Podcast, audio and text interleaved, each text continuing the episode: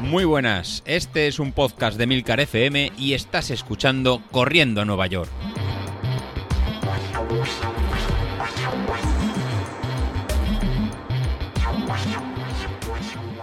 Hola a todos, muy buenos días y bienvenidos de nuevo al podcast de los viernes, vuestro episodio favorito de la semana. Hoy vamos a cambiar el orden del episodio y vamos a empezar directamente por nuestro consultorio sentimental del running, ya que Danilovic, en base a, bueno, a lo que nos ha comentado David sobre el entrenamiento, ahora lo hablaremos, sobre la tirada larga que hizo el fin de semana, nos ha hecho una pregunta y es si correr con un corredor, o sea, si llevar una liebre, se considera doping o no.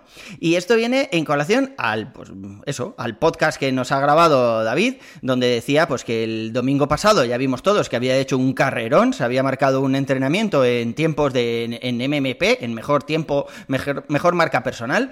Y bueno, nos dejó a todos ahí un poco flipando del carrerón que había hecho. Y hoy nos ha contado que es que llevaba un compañero, ¿no? Se había ido ahí a su tierra, llevaba un compañero que anda bastante, entonces le iba haciendo de liebre, le iba marcando ahí un poco los ritmos y, y tal. La verdad es que esto es una pasada. O sea, cuando tienes ahí un compañero que te puede aguantar el ritmo, que te va diciendo venga, tira, venga, tira. La verdad es que esto psicológicamente viene fenomenal. O sea, cuando uno está corriendo solo, joder, se hace mucho más duro. Sobre todo cuando estás corriendo a ritmos tan exigentes. La cabeza te dice que pares, miras el street y ves que todavía no tienes que parar, que vas bien, que vas dentro de, lo que tienes que ir, pero sin embargo no puedes más. No sé, o sea, se hace muy duro. O sea, cuando uno está corriendo solo, la verdad es que estas tiradas así. Por eso siempre hemos dicho del efecto dorsal. No es que en realidad haya un efecto dorsal, sino que, que cuando estás en una carrera, joder, rodeado de gente que te está animando con el dorsal, efectivamente, eh, has hecho todo el entrenamiento y demás, pues la gente te lleva, o sea, te coges a un globo, te coges a, un grupo delante que va a un ritmo similar al tuyo, aunque vayan un pelín más fuerte,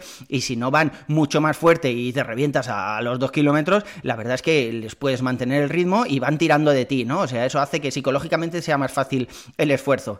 Entonces, yo no considero que sea doping, como decía Danilo, ir con un compañero que va tirando de ti, pero por supuesto que ayuda. Y estoy seguro que, David, eh, ya lo ha dicho él en su podcast, que él esta era su mejor carrera, que no esperaba hacerlo mejor el día 26. Estoy seguro de que no. Bueno, también es verdad que nos queda ahí un poco de tiempo de entrenamiento, pero, pero vamos, hacerlo solo es bastante más complicado que, que hacerlo en pareja. El debate del doping nos podría tener aquí disertando y comentando cosas durante un montón de días, porque ahora, joder, macho, ahora todo es doping. Y ya no me refiero solo a sustancias ilegales en la sangre, ¿no? Que decían que, bueno, Miguel Indurain, el gran Miguelón, que si hoy en día analizamos su sangre, salen un montón de sustancias que se tomaba entonces, ¿no? Para estar más fuerte, vitaminas y tal, que hoy en día se consideran doping. Entonces, ¿eso invalida su récord? Por supuesto que no. Todos los Tours de Francia que se llevó no, no los invalida nadie, ¿no? Pero sí que es verdad que, que cada vez, pues eso, las analíticas son un poco más exigentes y hay muchas sustancias que antes estaban permitidas que ahora son doping. Pero todo este debate viene por las zapatillas, ya sabéis que si las suelas de carbono, que si eso era eh, doping tecnológico, en no sé qué carrera también había una liebre electrónica, una lucecita que iba marcando el camino de, los corredores y también decían que eso podía llegar a considerarse eh, doping tecnológico porque lo mismo que decíamos, ¿no? Por el efecto liebre. No es lo mismo llevar a una liebre delante, pues que, que sí, tú le dices, oye, ponte a mi ritmo de carrera, por ejemplo, 3.15, ¿vale? Por ejemplo. Entonces, eh, el tío, pues vale, pues puede ir a 3.15, hay veces que ir a 3.14, otras veces a, a 3.16, ¿vale? Pero más o menos saca una media de 3.15, una, una buena liebre. Pero joder, es que una liebre digital te pone la lucecita delante a 3.15 y va a ir a putos 3.15 clavados. O sea, ahí no hay, no hay, pues eso, no hay bajones, no hay subidas, no hay bajadas, está, está perfecto, ¿no? yo creo que todo eso no se considera, por lo menos en mi opinión, todo eso no debería ser doping, igual que las zapatillas con, tecnología esta de suela de carbono. Seguramente si me pusiera las paredes con las que mi padre corría hace 40 años, pues no sacaría las mismas marcas que, saco ahora. ¿Significa que, mi cámara de aire actual eh, es doping con respecto a aquello? No, significa que, yo creo que la tecnología va avanzando y cada vez, bueno, pues tenemos ciertas mejoras que nos permiten pues, ir un poquito más allá.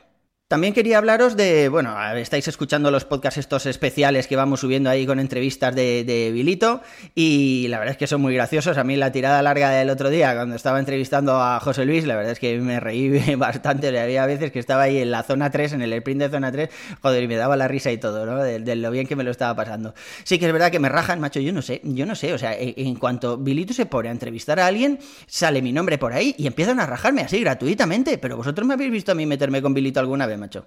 Es que, esto, es, esto, es, desesperante. Pues, y espérate que falta Laura. O sea, cuando entrevisten a Laura o cuando la entreviste yo, o sea, va a estar todo el rato metiéndose conmigo, porque Laura es de todo el grupo, la persona que más me conoce desde hace un montón de años. O sea, voy a flipar.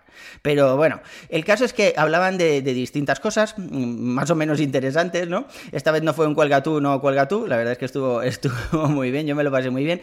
Y el Mister se puso en un momento a mirar eh, la aplicación esta que tiene WKO, creo que se llama, donde pone, bueno, pues nuestros entrenamientos y le da mucha más información que la que da Street y la que da Training Peaks. Y la verdad es que decía que, bueno, comparando los tiempos de David y los míos, que yo debería tener un poquillo de miedo. Eh, le he pedido que me comparta esa información, a ver dónde tengo que apretar, y no le da la gana al desgraciado, macho. Dice que eso es información confidencial, que si tiene firmado NDA, que si lo de médico-paciente es lo mismo que entrenador-entrenado, y que no me lo comparte el desgraciado, macho. Así que me va a tocar ponerme las pilas y, no sé, miraré mi curva de Street, miraré a ver qué, está diciendo, qué zonas de potencia creo que se van un poco de la curva esa ideal que pinta Street y a seguir entrenando. Yo sigo sin miedo, o sea, es verdad que, David este, este domingo hizo un carrerón, yo he estado mirando mi mejor marca en media maratón, que fue precisamente el 13 de diciembre, cuando corrimos la media maratón nuestra de corriendo a Nueva York, la tengo en 1.48 Creo que he estado más fuerte que ese 1.48, pero también es verdad que después del parón este que hice de cuatro semanas por el piramidal y tal, mm, no estoy como en ese momento. También es verdad que nos falta un poco de, entrenamiento, un poco de días de entrenamiento, a ver si, si consigo ponerme. Yo me veo más fuerte en general, no más rápido en carreras, pero sí que, bueno, pues eso, yo creo que, he ganado algo de músculo, no tengo ninguna molestia nunca, sea la tirada que sea, me, veo más fuerte en cuanto a articulaciones y musculatura y tal. O sea, bien, bien, pero bueno, a ver qué pasa. La verdad es que la cosa se está poniendo no complicada, ya os digo, sigo sin tener miedo, pero sí interesante. Otra cosa que comentó eh, Vilito, que fue muy gracioso, fue que, que decía que él se pesaba desnudo por las mañanas, ¿no? En pelota picada, decía.